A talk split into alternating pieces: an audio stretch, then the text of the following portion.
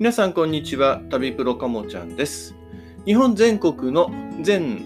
路線全区間鉄道の、えー、制覇をしていますけども、まあ、それよりもだいぶ前に、えー、JR について全路線全区間制覇をしています。でその当時の思い出といったものについて話をしています。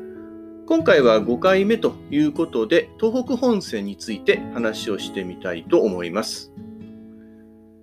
で、えー、東北市本線と言いますと、上野がスタートと思いがちな方が非常に多いかなと思うんですけども、実は定義上は東京駅が起点ということになっています。まあ、いろんなものが多分あったのかなと思うんですけども、ただ、まあ、何年か前に上野東京ラインというものが開業しまして、で、これで列車が宇都宮とか高崎の方から横浜、小田原方面と直通することができたわけなんですけども、まあ、それによって初めて東北本線、まあ、本当にあ東京からスタートっていう感じになったのかなと思います。で、まあ、長らくは東京と青森の間ということだったんですけども、えっ、ー、と、あれはいつだったかな？まあ、新幹線がね、だんだんだんだん伸びていって、えー、八戸とか、あと新青森とかに伸びていきまして、盛岡から北に関して、え、言えば、2002年か。2002年に第三セクター化という感じで、岩手県内が、えー、IGR 岩手銀河鉄道で青森県内が青い森鉄道という形で、えー、変わりました。まあ、ただ私が乗り終えた時はもうすでに、すでにというかもう随分昔の話になりますので、まあその当時ということであれば、全区間が東北本線として、えー、ありました。ただ、当初のうちっていうのは、やっぱり旅行中心でしたので、東北新幹線で乗って、で、在来線に乗るということになりますと、まあ、基本的に当時はまだ盛岡まででしたので、盛岡から特急初狩号に乗って青森に向かうというのが、まあ、メインだったかなと思います。初めて乗ったのは友人と青春18切符を使って、まあ、浜松から日帰日帰りじゃねえ、えっ、ー、と、1日で青森まで行こうという感じで、まあ、当時はあの大垣夜行という夜中に走る快速,、まあえー、快速列車がありましたので、それに乗っていきまして、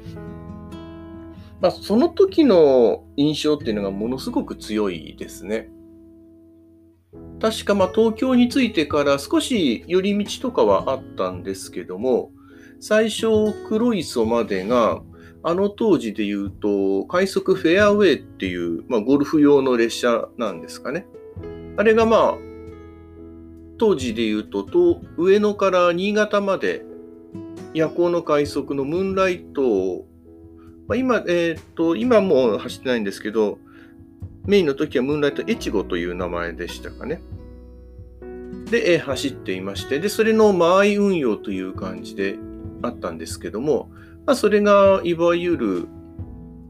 あれかな、あの、グリーン車を改造した普通電車と、まあ、普通あの快速列車ということで、まあ、夜中ずっと夜行で走ってきたので、ちょうど寝るのにもちょうどいいかなっていう感じで、まあ、その列車で黒磯まで行きまして、で、当時は黒磯から直流区間から交流区間に変わるということになりまして、で、その当時というのは東北本線、今で言うと本当に3両とか2両とかの短いステンレスの車両が走っているんですけども、その当時というのは確か715系という、もともとは583とか581だったかな？っていう寝台特急電車。まあ、かつては、あの、初狩りとか白鶴とかで上野から青森までを結んでいた。で、まあ、昼夜通して走ることができる、まあ、寝台電車というのがあったんですけども、まあ、それがいわゆる不要の長物、新幹線できたことによっていらなくなりまして、で、編成をぶった切って4両とかの、まあ、普通電車に改造されたというものがありまして、えそれに乗って、時は福島ぐらいまではそれで行ったのかな。そんな感じがします。まあ、ですので、ま、ちょっと一風変わった普通電車に乗っていくことができたなという、そんな記憶があります。で、そこから先も、えっ、ー、と、当時出て455系とかっていう、まあ、それも大昔で言うと、急行電車として走っていた電車なんですね。で、まあ、それが普通列車に格下げになったものとかに乗って、で、それで仙台あたりまで行って、で、仙台から一ノ関までも、まあ、確かそんなような感じの電車に乗っていったという記憶があります。で、一関から先、盛岡までが、あの当時は50系っていう客車、エンジ色の客車なんですけども、それで移動をしていきました。まあ、今でこそね、まあ、普通に電車が走ってるんですけど、もうその当時というのはまだまだその客車の列車というのがメインになっていましたので、4両ぐらいの列車でカタカタカタカタ揺られながら移動していきまして、まあその頃はもう時間帯的に言っても10時間ぐらい乗ってましたので、まあすっかり寝ながらっていう感じだったっていう記憶があります。で、最後、青森、えっ、ー、と、盛岡から青森に行くまでが、この時が確か12系の客車列車だったなと思います。確か盛岡を16時過ぎぐらいに出て、青森に着くのが20時過ぎぐらい。ですから4時間ぐらいかけて結んでいくんですけども、まあ、乗った時は非常に混んでいたんですけど、え、ー、と、4つ5つぐらい、まあ、今で言うと、新幹線って岩手沼区内、まあ、沼区内をあたりまででほとんどのお客さんが降りてしまって、でも数人ぐらいな状態になって、で、えー、東北本線の山の中の駅とかを、まあ、ずっと走っていくと。で、発車の時には、まあ、列車の車掌が機関車の車掌とトランシーバーで更新をして、で、発車の合図を送ると。で、汽笛がピーってなって、それでガクガクガクって、まあ、連結機が動、えー、ガチャガチャガチャっと動く感じで発射していくと。まあ、非常にのんびりした感じで移動してきまして、まあ、もう本当途中で特急に乗ろうかなんていう気持ちはさらさらなくなって、まあ、この雰囲気をのんびり味わいたいなっていう、そんな感じで終点の青森に着いた記憶があります。当時は2月の終わりぐらいだったので、まだ青森の方は雪が残っていますので、まあ、本当に季節、季節、まだもう春の、春になりかけたぐらいの東京方面、東京とか、まあ、地元の静岡とかあたりから徐々に、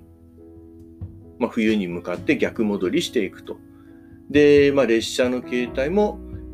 まあ、最新の車両からだんだんだんだん古い方へ逆戻りしていくような、そんなものを感じることができた当時の東北本線だったかなというふうに思います。まあ、それ以外にもいろんな列車で乗りまして、まあ、印象として強いのは夜行、やっぱり夜行列車になりますかね。夜行で乗ったのというと、まあ、まずは代表的な急行八甲田号ですかね。で、あとは、津軽号か。この2つは本当に双璧だと思うんですけども、この2つにはしっかりそれぞれ乗ったことがあります。まあ、あとは、そうですね、初狩り号は特急としてよく使っていきましたし、あと1回だけ臨時の列車で、昼間にその583系の特急列車が青森から上野に向かって走るというのが、これが20年ぐらい前にあったんですけども、まあ、それも一度、まあ、乗ったなっていう、まあ、そんな記憶があります。あと、東北本線は仙台の、まあ、すぐ近くのところの岩切というところから2つ、2つ先だったかな、岐阜というところまでちょっとした盲腸線が伸びていますので、まあ、こちらの方も、えー、乗っています。まあ、こちらは新幹線のえーと、車両基地かなそこのところに向かっていくような感じで、まあ、これかつてはその先、東北本線のメインルートがあったんですけども、まあ、そちらの方がルート変更で、まあ、この区間だけが残ったというふうに言われています。まあ、細かいことを言い出せば、あとは、あの、仙台、えー、仙石ラインとか、あれは確かすぐ近く、東北本線と仙石線が本当にすぐ近くを走ってるんですけど、そこを結んで、まあ、石巻の方に便宜を図るような列車ということで、まあ、わずか300メートルぐらいなんですけども、そういう路線を作りました。連絡線を作りました。これも確か東北本線の一部になっています。まあ、あとは、本当に東京の近くのところ、上野を出ますと、東北本線の電車というのは必ず奥というところに止まります。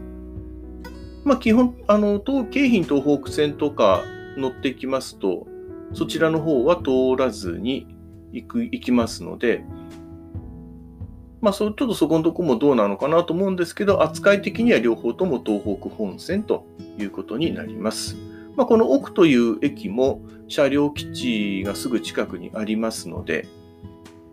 まあ、今はもうだいぶ電車減っちゃ、種類が減ってしまったんですけど、かつては、まあ、青森とかそちらの方に向かう寝台列車がたくさん止まっていましたので、そういう中でもいろんななんていうかな、旅行の気分というのを味わえる駅だったかなというふうに思います。まあ、今のでちょっと思い出したんですけども、あとはそうですね、あの北海道まで青函トンネルがつながって、寝台特急北斗星にも確か乗っていきました。まあ、その前のね、青森止まりの寝台特急白鶴にも乗ったことがありますけども、やっぱ北斗星っていうのは一段違いますかね。まあ、普通の B 寝台もあるんですけども、一番レベルの高い A 寝台の個室かな、それにも乗ったことがありますし、あとはかつ、一回だけ夢空間っていう、まあ、本当にもっと特別な列車がありまして、さすがにそっちの夢空間車両には乗れなかったんですけども、というのはまあ、あれはもうほぼ2人用ということなので、まあ、しかも値段もものすごく高いということで、ちょっと手が出なかったんですけども、普通の B 寝台の方はなんとか取ることができまして、で、ほぼ全面ガラス張りの食堂車っていうのがありまして、で、まあそこで朝食は食べることができたかなと思います。あと、ラウンジカーみたいなのもありましたので、まあ、そう、そこで、ちょっとのんびりしたりとかっていうこともしたなという記憶があります。その列車は確か北海道の新徳まで行くというかなり長い距離を走ったんですけども、まあ、あれもなんか思い出深い列車なのかなというふうに思います。まあ、今ですと本当に普通電車で行くと乗り換えの回数5回以上は多分かかるんじゃないかなと思います。で、なおかつ盛岡から先が別の鉄道会社になってしまってるということもありますので、まあ、青春ジャージ切符とかで行くと、通過で行くっていうことぐらいしかやりようがないんですけども、まあ、それでも、北陸方面の扱いに比べれば、まだ優しいかなと思いますので、まあ、そういうルールが変わってしまう前に乗ってみた方がいいのかなと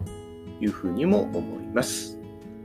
はい。という感じで、今回は東北本線について話をさせていただきました。ありがとうございました。